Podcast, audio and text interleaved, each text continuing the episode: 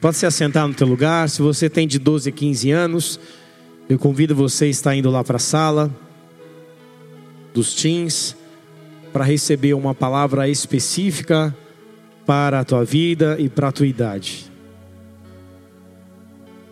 Vou convidar você a fechar os seus olhos por um instante, curvar a sua cabeça para que mais uma vez nós possamos orar antes dessa mensagem agora.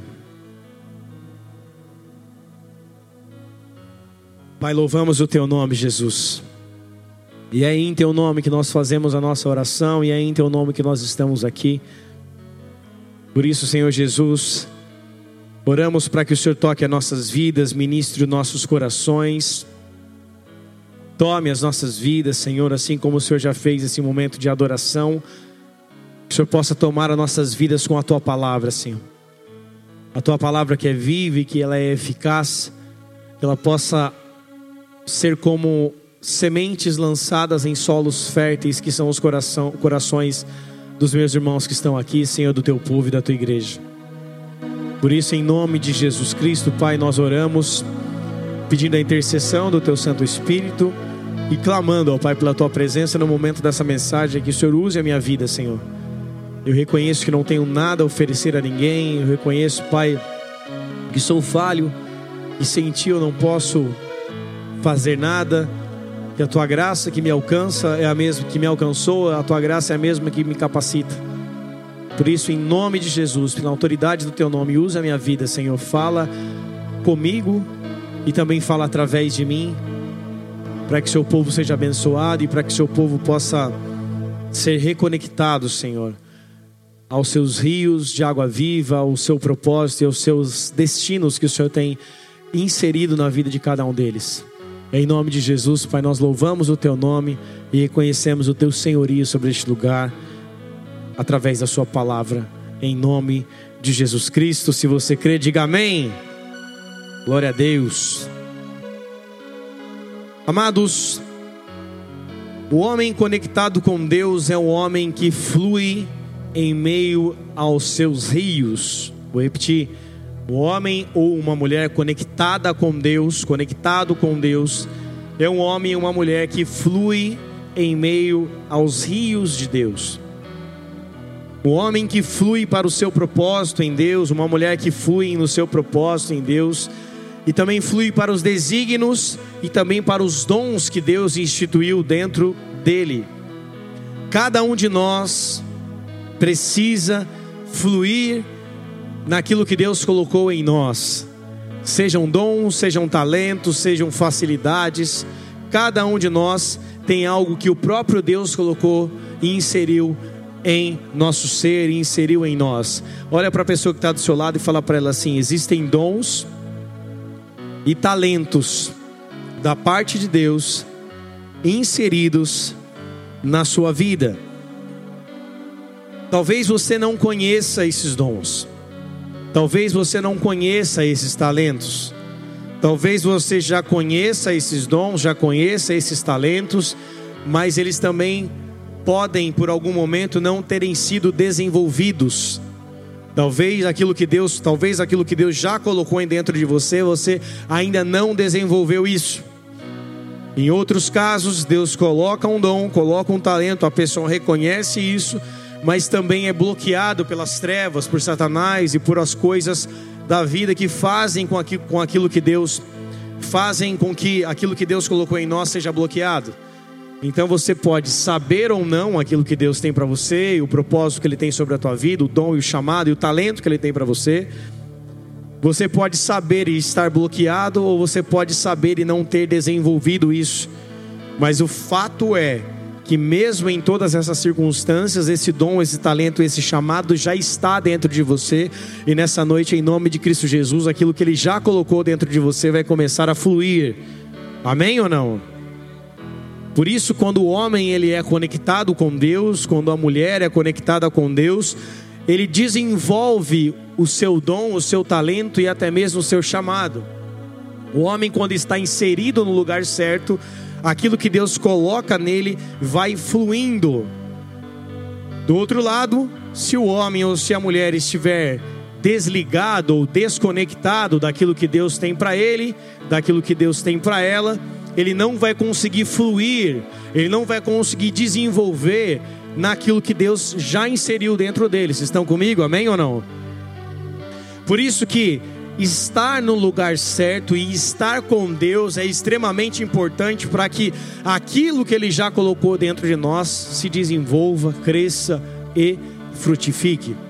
Tudo aquilo que Deus coloca e insere dentro de nós não é apenas para as nossas vidas, porque Deus não é um Deus egoísta. Deus é um Deus que pensa no próximo. Deus é um Deus geracional. Então aquilo que Ele coloca em nós não é apenas para nos abençoar, mas é para abençoar aqueles que estão ao nosso redor.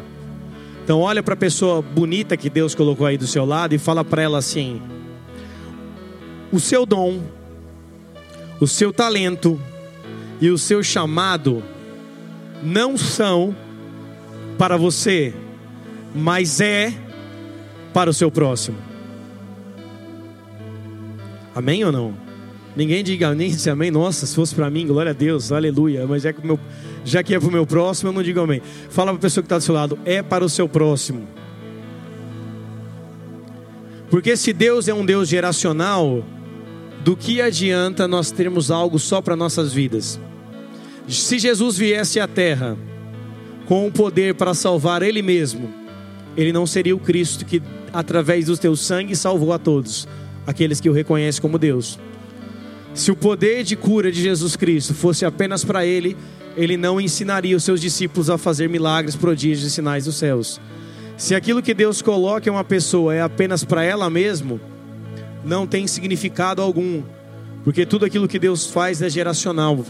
Tudo aquilo que Deus faz é pensando no nosso aqueles que estão ao nosso redor e pensando nos seus propósitos para essa terra.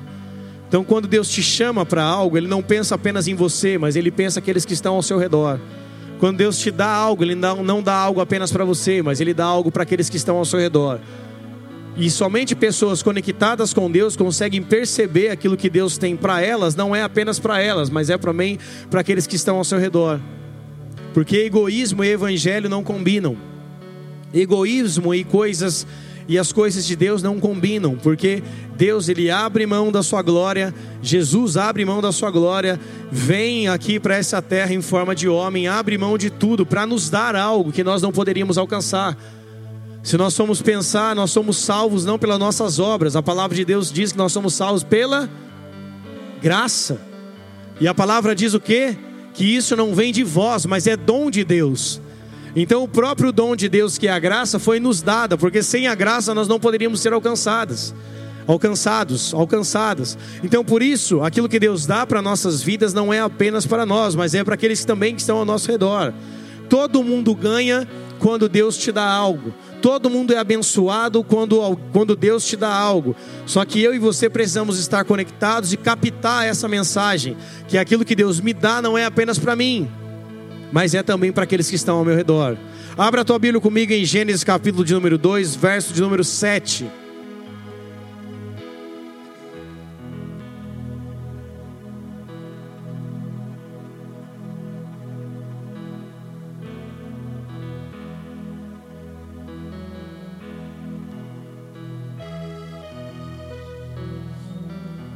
Hoje quem está me acompanhando aqui é o meu Xande, o tecladista de Jesus.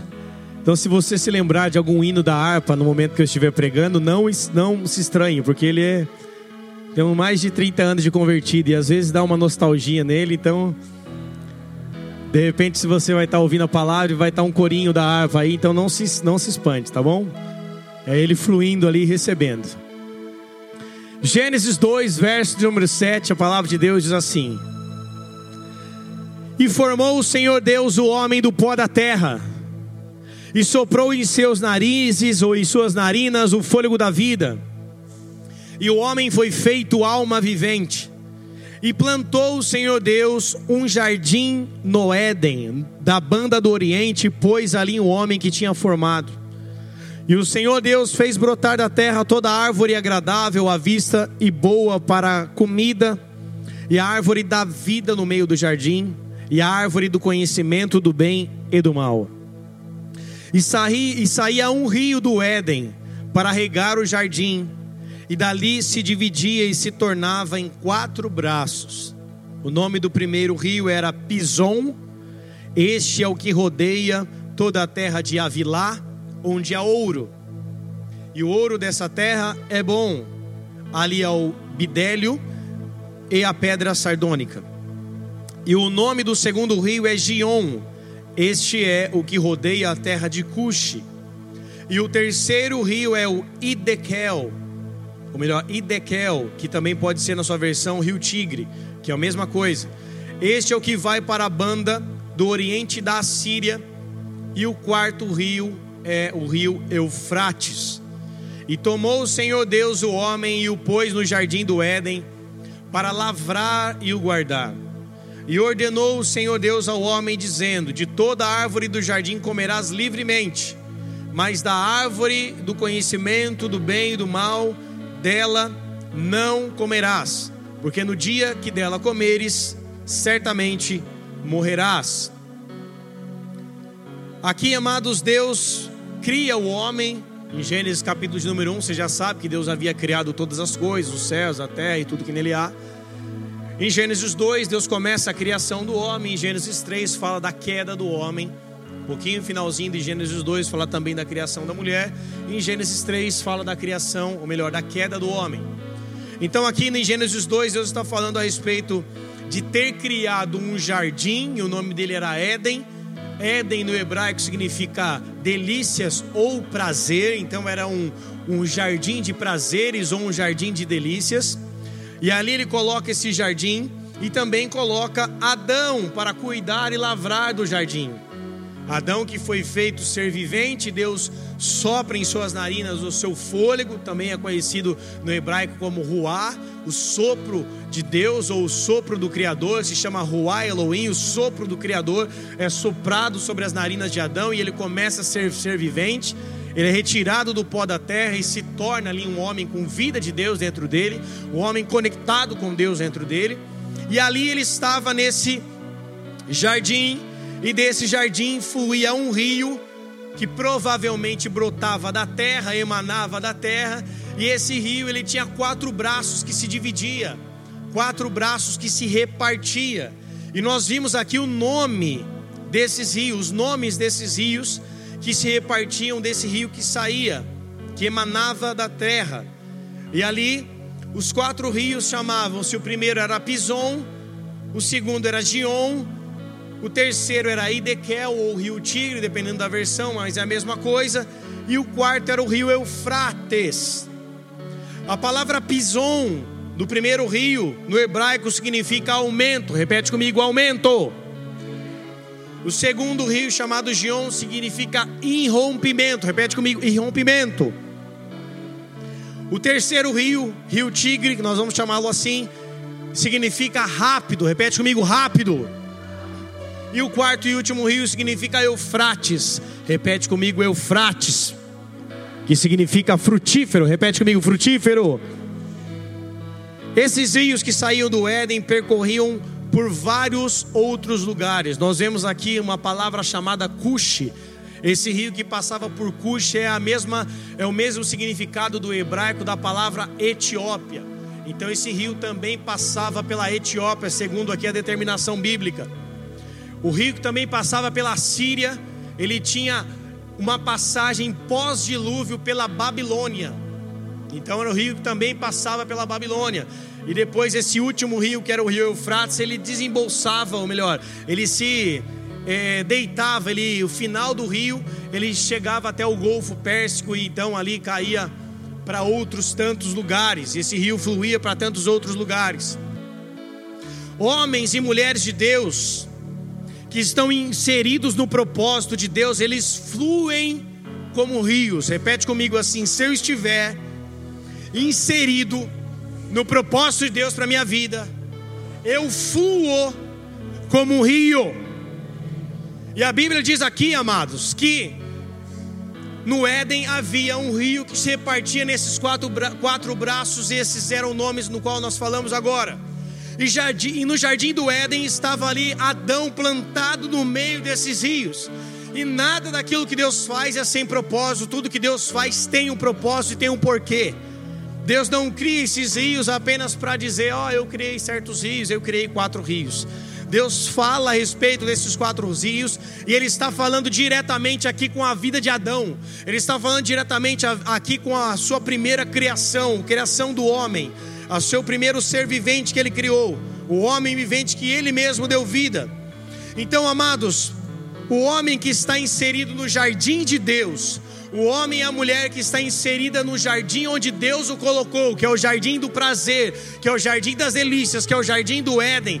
Esse é um homem e essa é uma mulher de Deus que cresce como o rio Pison, ou seja, ela cresce em aumento. Ele cresce no rio Gion, que é num irrompimento, que também significa uma violência ao invadir ao entrar. E um homem e uma mulher de Deus que está inserida no Éden é uma mulher e um homem que cresce rapidamente. E um homem e uma mulher de Deus que está inserida no jardim do Éden é um homem e uma mulher que é frutífero.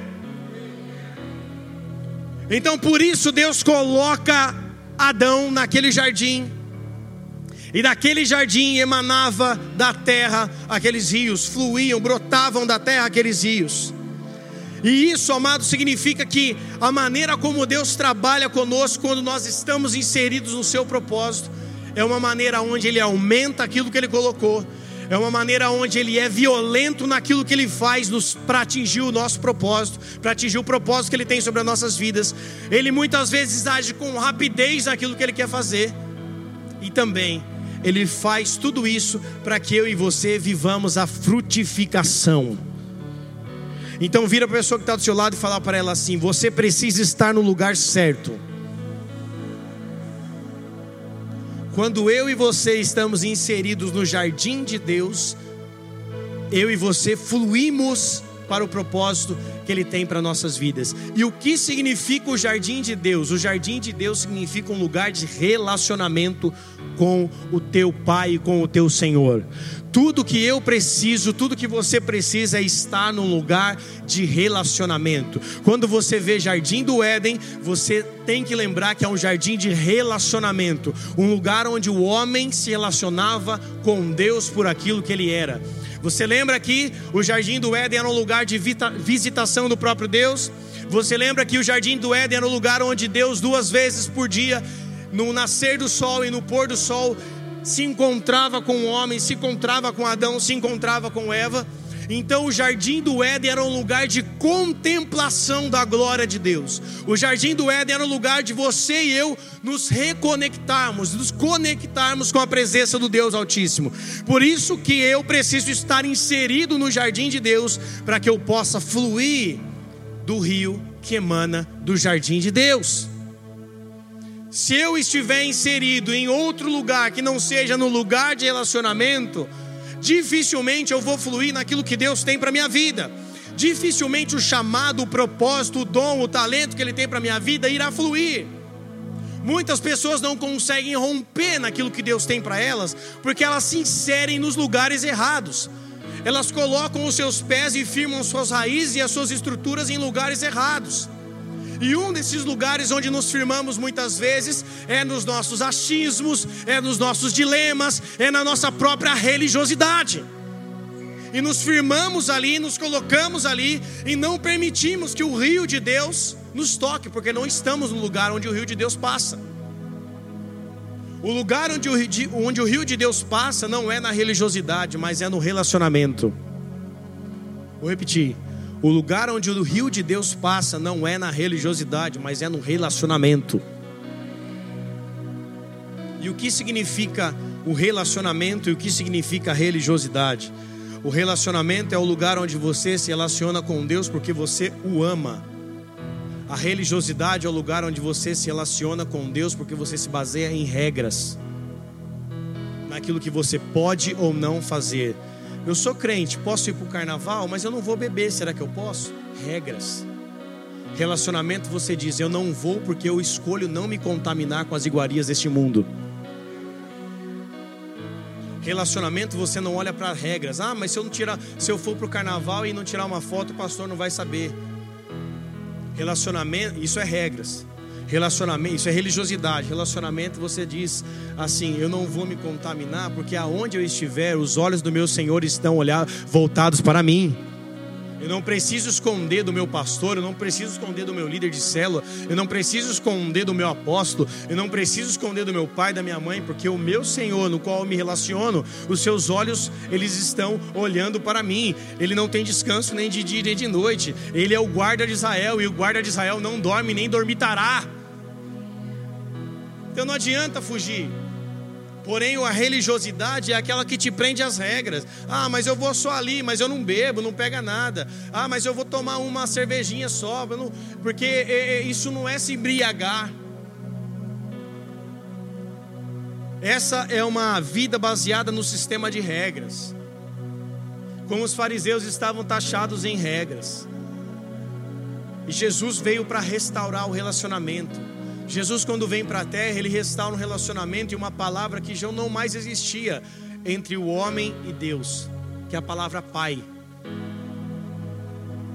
Jesus, em todo momento, ele chama Deus de Pai, porque Jesus estava dando uma deixa, Jesus estava dando um sinal. Você precisa novamente se relacionar com Deus como Pai. Procure a palavra Pai na Bíblia, no Antigo Testamento. E olhe quantas vezes você vai achar a palavra Pai. Pouquíssimas vezes. Olhe para o Novo Testamento e coloque a palavra Pai e veja quantas vezes você vai ver a palavra Pai. E a primeira palavra Pai, onde foi, onde foi vinculada, onde foi, é, onde começou essa palavra Pai? No relacionamento de Jesus Cristo com o Deus Pai. Então, quando estamos no lugar certo, quando estamos num lugar de relacionamento, Deus nos leva a uma intimidade, Deus nos leva a um conhecê-lo. A Bíblia chama, no livro de Romanos, chama Jesus de segundo Adão. Adão era um homem, era um cara que tinha relacionamento com Deus, mas o pecado o afastou de Deus. Jesus vem para a terra para nos livrar do pecado, para nos salvar dos nossos pecados e para restaurar o relacionamento entre Deus e os homens através de uma intimidade, de uma busca com o seu Deus Pai. Desde o momento que Adão peca, em toda a história da Bíblia, se você ler de Gênesis após capítulo 3, a queda do homem, até Malaquias, que foi a queda, até o, o fechamento do Antigo Testamento, você vai ver o homem entre altos e baixos, entre vales e montanhas. Você vai ver o homem pecando e se arrependendo. Você vai ver o povo de Israel pecando e se arrependendo. Você vai ver o povo se relacionando e novamente pecando. Você vai ver o povo indo e depois deixando de ir. Você vai ver o povo adorando e deixando de adorar. Por quê? Porque quando falta uma vivência de relacionamento, você vive assim, ó, entre altos e baixos. O que nós podemos chamar hoje de bipolar, bipolaridade cristã. Hoje eu vou para a igreja, estou super bem. Amanhã não quero mais. Hoje eu vou adorar. Hoje eu não vou mais porque eu estou cansado.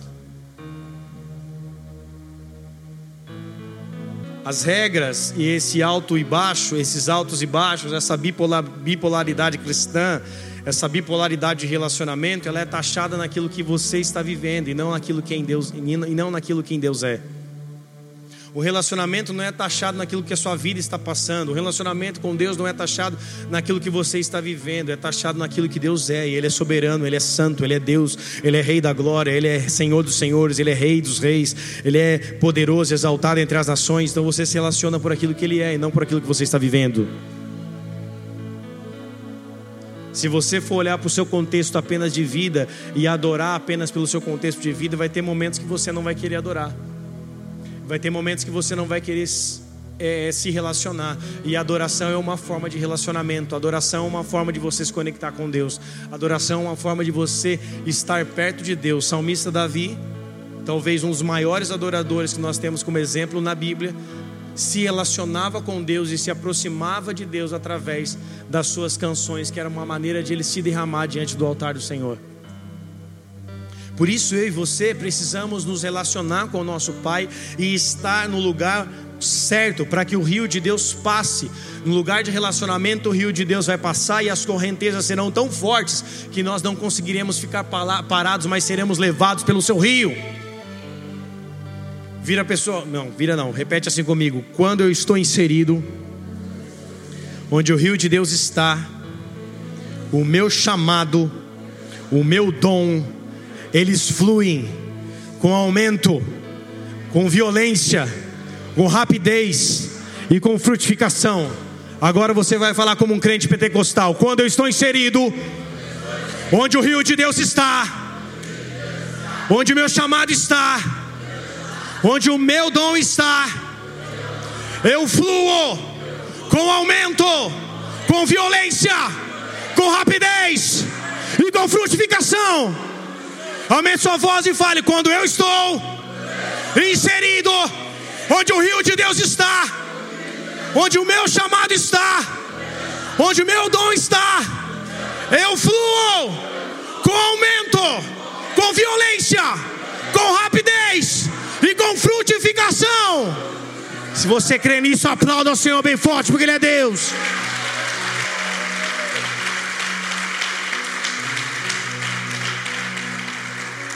Se eu estiver no lugar onde Deus quer que eu esteja, se eu estiver no lugar certo, que é o lugar onde o seu rio passa, o lugar onde eu me relaciono, significa que eu serei levado por essa correnteza de Deus, eu serei levado por esse rio que passa, eu serei levado por essas águas que purificam, que curam, que tocam outras pessoas, porque se eu estiver no lugar inserido, eu crescerei com aumento, com violência ao propósito, com rapidez de confronto frutificação, porque no lugar onde Adão estava inserido era assim que o rio passava.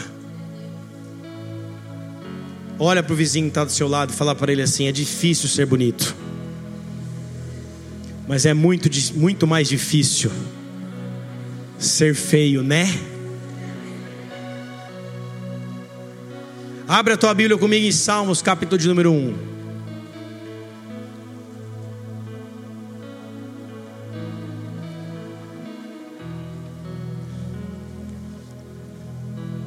Verso 1. A palavra diz assim: Bem-aventurado o homem que não anda segundo o conselho dos ímpios, nem se detém no caminho dos pecadores e nem se assenta à roda dos escarnecedores. Antes tem o seu prazer na lei do Senhor e na sua lei medita de dia e de noite.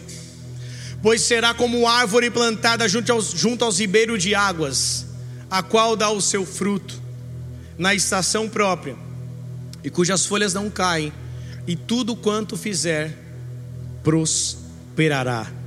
Põe no telão para mim, por favor, Jeremias capítulo 17, verso 7. Não precisa abrir para nós ganharmos tempo. A palavra de Deus diz assim: Bendito o homem que confia no Senhor e cuja esperança é o Senhor porque ele será como árvore plantada junto às águas, que estende as suas raízes para o ribeiro, e não receia quando vem o calor, e a sua, mas a sua folha fica verde, e no ano da sequidão não se afadiga e nem deixa de dar fruto. O salmista e o profeta, em tempos distintos, declaram a mesma coisa: que aquele que teme ao Senhor, e aquele que anda segundo os princípios bíblicos e tem prazer na lei de Deus, que medita nela de dia e de noite, que confia nele, que tem o Senhor como esperança, esse homem, essa mulher é colocada aonde? No lugar onde o rio de Deus passa. Ele é colocado, ela é colocada num lugar, ele se enraiza, ele, as suas raízes se estendem para um lugar onde o rio de Deus passa. E porque onde porque estão no lugar certo, onde o rio de Deus está passando, quando vem o calor, a sua folha fica verde. No ano da sequidão, ele não tem medo, ele não se perturba, porque ele nunca vai deixar de dar fruto. O salmista diz assim: Pois será como árvore plantada junto aos ribeiros, que dará fruto na sua estação própria, as folhas não caem, e tudo o que ele faz prospera tudo que ele faz dá certo, porque quando eu e você estamos inseridos no lugar certo, no lugar onde o rio de Deus passa, se eu e você estivermos com as raízes do rio de Deus, tudo aquilo que fizermos para a sua glória, tudo aquilo que fizermos, a Bíblia diz que nós daremos frutos, que não seremos murchados quando vier o calor, e tudo que fizermos seremos bem-sucedidos. Você pode dizer um amém? Eu só preciso estar no lugar certo. Você só precisa estar no lugar certo. Quantos dons e talentos nós não ainda nem sabemos que temos? Quantos chamados? Talvez essa seja um dos maiores dilemas do crente depois que ele se converte e é cheio do Espírito Santo, começa a caminhar com Deus, saber qual é o seu chamado, saber naquilo para aquilo que ele foi criado. E nós só apenas precisamos estar inseridos no lugar certo e olhar para o contexto, muitas vezes, que Deus nos colocou, no contexto que Deus nos inseriu. Em, muitas, em muitos casos, o chamado que Deus tem para nossas vidas é no contexto onde nós estamos inseridos. Eu não estou falando apenas dentro da igreja, porque todos nós estamos inseridos dentro da igreja. Talvez o seu chamado específico não tenha nada a ver com a igreja não tenha nada a ver com o templo físico, tem a ver com pessoas lá fora, tem a ver com a sua profissão, tem a ver no lugar onde você anda. Talvez não tenha a ver aqui dentro. Não confunda chamado com serviço. Chamado, todos nós temos um chamado da parte de Deus e precisamos descobrir qual é. Serviço, todos nós temos que servir ao Senhor, porque o Senhor é bom. Servir a Deus aqui nessa casa, fazer parte de um ministério é serviço, não é chamado. Muito mais do que você servir a Deus, Deus quer que você descubra o seu chamado. E para isso você precisa estar num lugar de relacionamento. É bom servir a Deus? É, porque sem serviço essa igreja não funciona. Se não tiver alguém para limpar a cadeira, limpar o banheiro, se não tiver alguém para deixar essa casa arrumada, essa igreja seria o quê? Um lugar sujo, horrível, que ninguém gostaria de estar. O serviço faz com que as coisas aconteçam mas o chamado faz com que você atinja o seu propósito de Deus, e isso muitas vezes não está relacionado aqui dentro, mas pode estar relacionado no lugar onde você está lá fora. Então abra a sua mente, abra a sua visão, porque talvez você tenha algum chamado para dentro. Um chamado para ser um pregador, um adorador, um escritor de livros, pessoas que cantem, gravem CDs, que preguem missões, que preguem congressos, que viajem o mundo pregando. Mas talvez o seu chamado seja também lá fora, no lugar onde Deus já te colocou, no lugar onde Deus já te inseriu.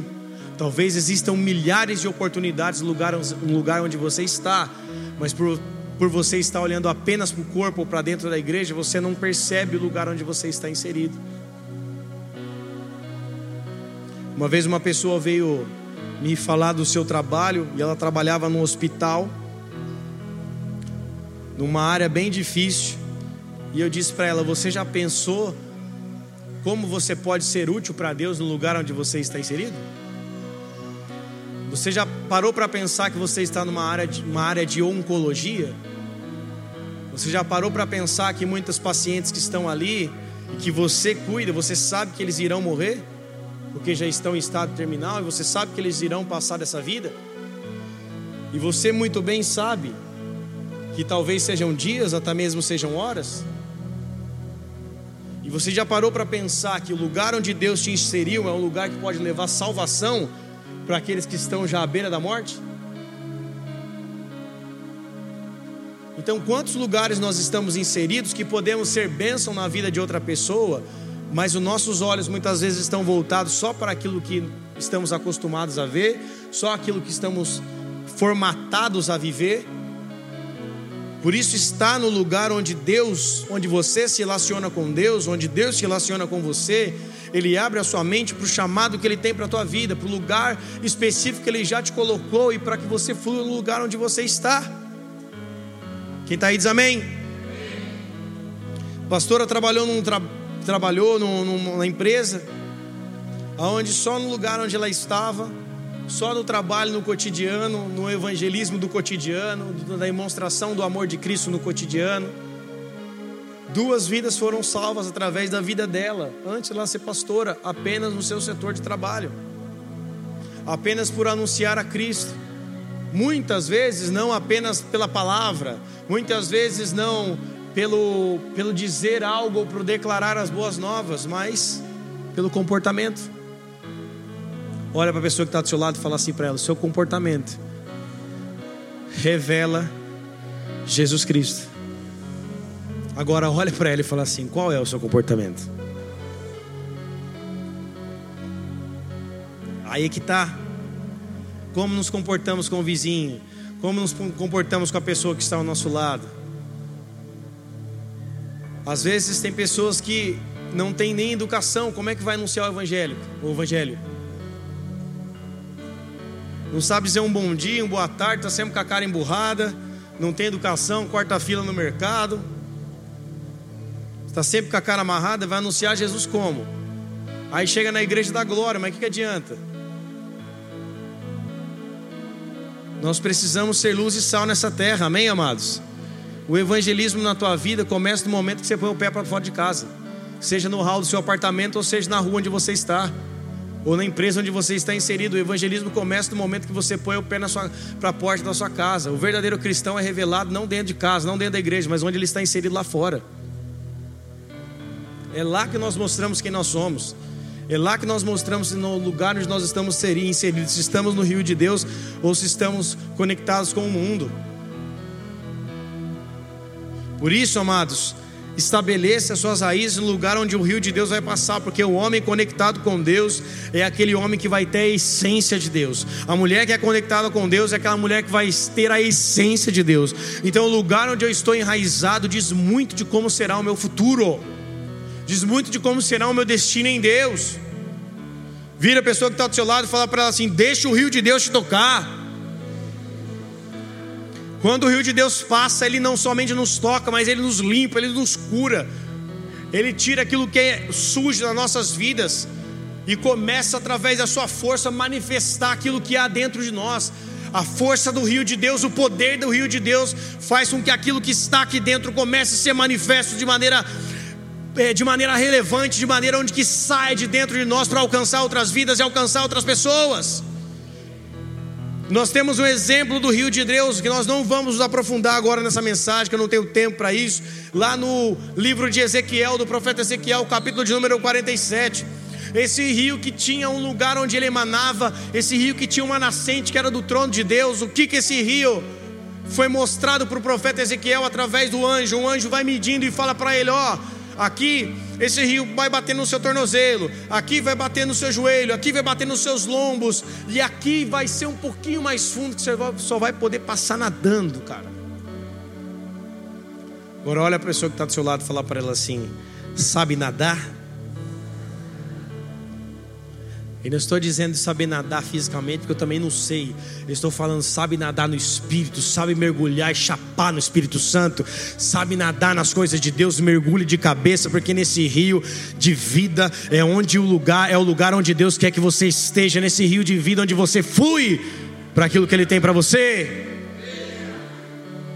Então só você precisa mergulhar. Você está com a aguinha ali, igual criança, aguinha no, no, no tornozelo, fala, ah, não está muito legal não, vou um pouquinho mais fundo. Você vai estar tá com a aguinha ali no joelho, fala, ah, vou um pouquinho mais fundo. Você está com a aguinha nos lombos, nas costas, fala, ah, vou um pouquinho mais fundo. De repente você está num lugar onde já não dá mais pé. Mas é um lugar onde você vai nadando e vai chegando na maior profundidade daquilo que Deus tem para a tua vida. Se você para na aguinha no artelho, que é na aguinha no, no, no tornozelo, se você para na primeira aguinha que te refresca e fala, uh, glória a Deus, Deus está aqui comigo, Deus fala comigo. Se você para nessa água, talvez você não tenha profundidade naquilo que você tem para viver. E eu acredito que uma das maiores coisas que a igreja de Deus, na igreja de Jesus Cristo nessa terra, tem falhado é a falta de profundidade falta de profundidade em mergulhar naquilo que Deus tem para cada um, falta de profundidade de, de se inserir de corpo, alma, espírito, de todo o coração naquilo que Deus tem para cada um. Quando eu me insiro no rio da vida, quando eu me insiro no rio de Deus, amados, ali eu encontro paz, ali eu encontro alegria, ali eu encontro sossego, ali eu encontro purificação, ali eu encontro a própria vida de Deus em meu ser. Então vira a pessoa que está do seu lado e fala para ela assim: mergulha, irmão, mergulha de cabeça. Amém? Abre a tua Bíblia comigo lá em João capítulo de número 7. verso 37.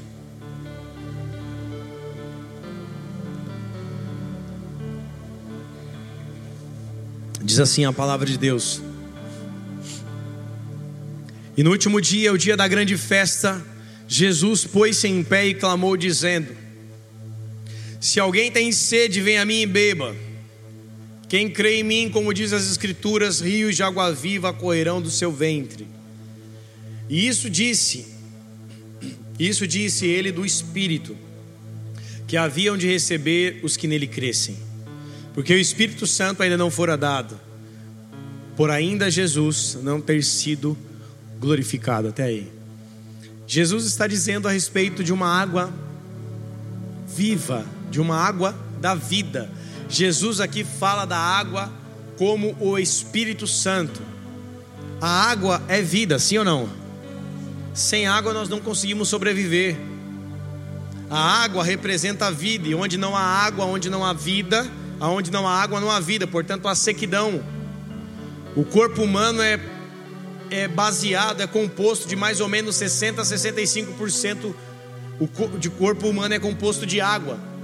Sem água, os peixes morrem, as plantas acabam, os animais morrem, e obviamente o ser humano seria extinto da terra. Por isso que Jesus está falando: se você tem sede, vem a mim e beba, de graça, da água da fonte da vida.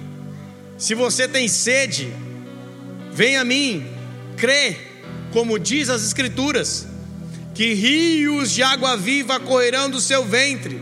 E Jesus está falando aqui: se você crê em mim, de dentro de você vai fluir um rio de águas vivas. Se você crê em mim, o Espírito Santo vai fluir de dentro de você como um rio impetuoso. Se você crê em mim, como diz as Escrituras, aquilo que eu colocarei dentro de você vai fluir para o teu chamado, vai fluir para o teu propósito, vai fluir para o lugar onde você está inserido.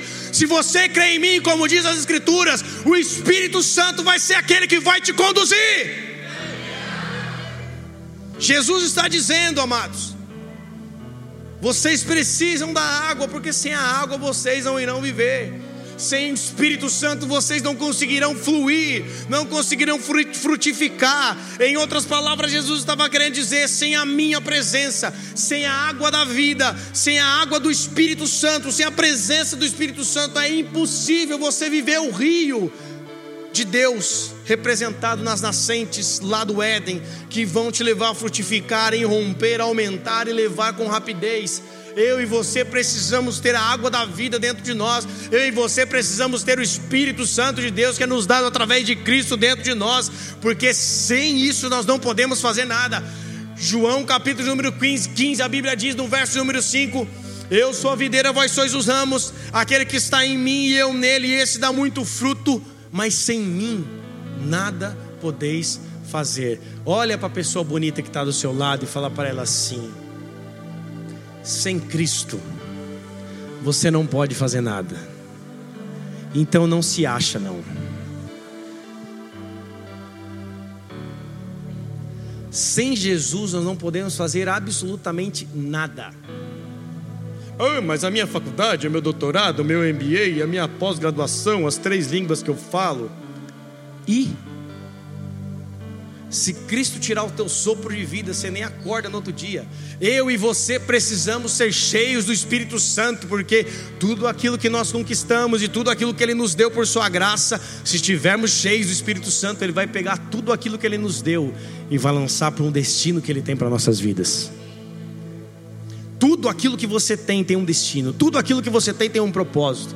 Você precisa entender isso, a tua faculdade, a tua vida financeira, o teu trabalho, o teu relacionamento, o teu casamento, os teus filhos, tudo tem um propósito para Deus e não é apenas para você. Eu estava numa frequência de trabalho de hora extra no ano passado, trabalhando sábado e domingo. Pela graça de Deus tive folga agora no meu nesse carnaval, mas tem pessoas trabalhando na empresa ainda. E eu comecei a ganhar um pouco a mais, porque quem faz hora extra trabalha mais, e a consequência é o quê? Ganha mais. E eu já estava fazendo uns planos com a graninha que estava entrando. Falei, ah, glória a Deus, agora vou fazer isso, vou fazer aquilo. E eu indo trabalhar, o Espírito Santo me toca e fala assim: você está ganhando mais para que você abençoe mais. Eu estou te dando mais para que você abençoe mais. Porque aquilo que Ele nos dá não é apenas para o nosso próprio benefício, aquilo que Ele nos dá também tem que ser relevante e tocar a vida de outras pessoas. Quem está comigo aí diz amém. Ah, mas eu tenho tão pouco. O tão pouco que você possa ter também pode ser muito para quem não tem nada. O teu molho de tomate que você compra para entregar numa cesta básica, de 90 centavos ou de 70 centavos que você compra no mercado, é muito para quem não tem nada para comer. O teu lanche que você entrega para um morador de rua, um pastel que você compra para um morador de rua, para você pode ser pouco, mas para ele é muito, porque ele não tem nada. Vocês estão entendendo? Amém ou não?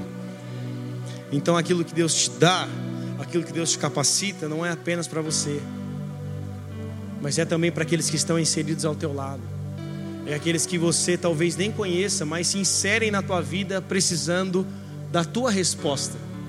Você muitas vezes vai ser uma resposta de Deus na vida de outra pessoa. Você vai ser muitas vezes o caixa eletrônico que Deus precisa para abençoar a vida de outra pessoa.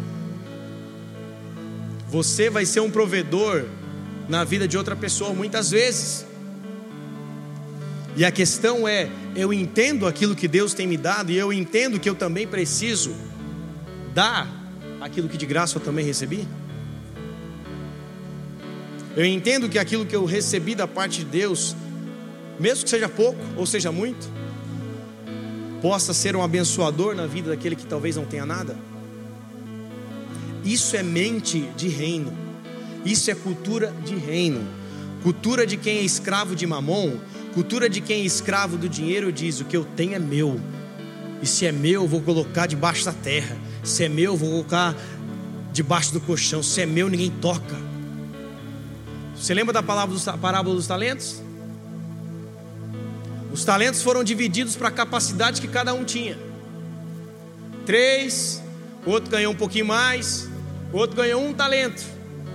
E o cara que ganhou um talento, ele falou: Puxa vida, meu senhor, ele é tão duro, ele é tão mal, ele cobra onde não tem, ele quer plantar onde ele, ele quer colher onde ele não plantou. Sabe o que eu vou fazer com esse talento? Eu vou colocar debaixo da terra. E quando aquele senhor volta, o que, que acontece com ele? Ele pergunta para os seus homens que estavam ali: Cadê os talentos que eu te dei? Um multiplicou, o outro superabundou, mas aquele que tinha escondido debaixo da terra, o seu senhor fala para ele assim: servo mau e infiel. Você, porque pelo menos não entregou aos banqueiros para que eu recebesse juros daquilo que era meu, você enterrou aquilo que era meu. Parábola dos talentos não tem a ver só com chamado, igreja. Palavra, parábola dos talentos tem a ver com dinheiro. Que, que eu e você temos feito com aquilo que Deus colocou em nossas mãos? O que, que eu e você temos feito com aquilo que é dele e que ele permite estar em nosso bolso, estar em nossa carteira, estar em banco, estar em qualquer outro lugar? Eu não estou fazendo isso para que você, para que aumente o fluxo da igreja de entradas. Eu não estou fazendo isso para que a igreja faça isso ou faça aquilo. Não tem nenhum propósito que eu estar dizendo isso. Não está nem aqui no meu esboço. Eu estou dizendo isso para que você aprenda se você quiser ser próspero financeiramente, você precisa aprender a dar e abençoar. Esse é um princípio. Eu quero ser próspero. Aprenda, primeiramente, que aquilo que Deus te entrega não é teu, pertence a Ele. E se pertence a Ele, peça para que Ele te direcione a ser um abençoador. Talvez a pessoa que está aí do seu lado, que não sabe nem o nome, Talvez seja uma pessoa que esteja passando por dificuldade. Talvez no lugar onde você está inserido, Deus te encha de oportunidade de ser um abençoador e você nem percebe. Esse dia eu estava saindo do McDonald's ali no drive-thru com a minha amada esposa e meus dois pequenos filhos, na promoção do dia do Big Mac. Saindo com aquela promoção deliciosa, eu falei: Ah, é hoje, Senhor da glória. Tira as calorias desse lanche em nome de Jesus. E aí fui passando pela 9 de julho com meu lanche. Dei uma mordidinha, estava me ajeitando. Para no semáforo, vem um morador de rua. E ele vem pedindo dinheiro assim. E aí eu abro o vidro e ele fala assim: Ô brother, eu queria dinheiro, cara, mas um lanche seria melhor ainda. Eu falei: ah, Aleluia.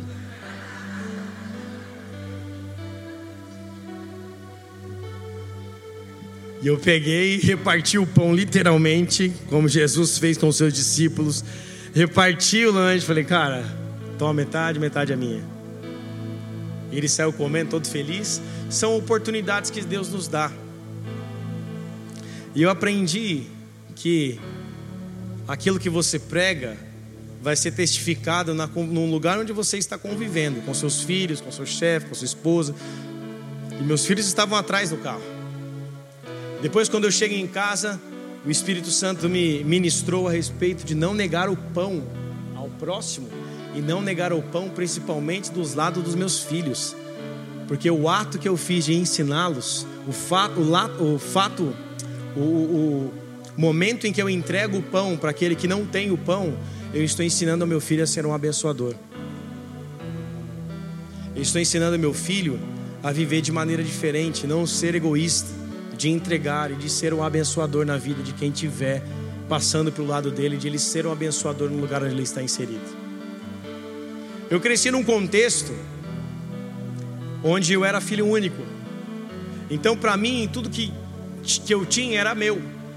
Tudo que Deus me dava era meu. Tudo que minha mãe comprava era, era meu. Minha mãe fazia compra. E aí ela comprava aí 18, 16 pacotes de bolacha traquinas e guardava dentro do meu guarda-roupa. E aquilo era só meu, eu comia um por dia praticamente. Um pacote por dia. Então depois que eu casei, eu precisei me adaptar com a parceira que estava ao meu lado. E no começo a minha esposa reclamava de mim, falou: "Nossa, você vai comer um negócio e não oferece?" Porque ela é criada no meio de três irmãos. Ele reparte o Trident. Eu não, comi o Trident e colocava dentro do bolso. Para não dividir com ninguém. Ah, sai fora, não vou dividir nada não. Ia comer o lanche na cantina, comia e saía tocado. Eu nem comprava para não ter que dividir com todo mundo. Na cantina da escola. Então, eu tinha esse negócio é meu, é meu. E eu precisei o quê? Aprender a isso, a me desenvolver numa coisa tão simples, a dividir. E agora com o filho, as maiores lições que eu tenho como pai, uma das maiores lições que eu tenho como pai com dois filhos pequenos é falar: divide com seu irmão. Brinquedo é para os dois, divide e a briga, a treta é feia. De um querendo o que é do outro, um querendo comer e a briga, e eu tenho que ensiná-los. Porque, e se eu ensiná-los e eles verem isso em exemplo na minha vida, o que, que vai acontecer com eles? Eles vão aprender a não negar aquilo que Deus tem colocado sobre a vida deles. Então vira a pessoa que está do seu, do seu lado e fala para ela assim: não negue para outros aquilo que Deus te deu de graça e pela graça. Se você entender esse princípio, meu filho e minha filha espiritual, você vai frutificar na sua área financeira. É simples, muito simples.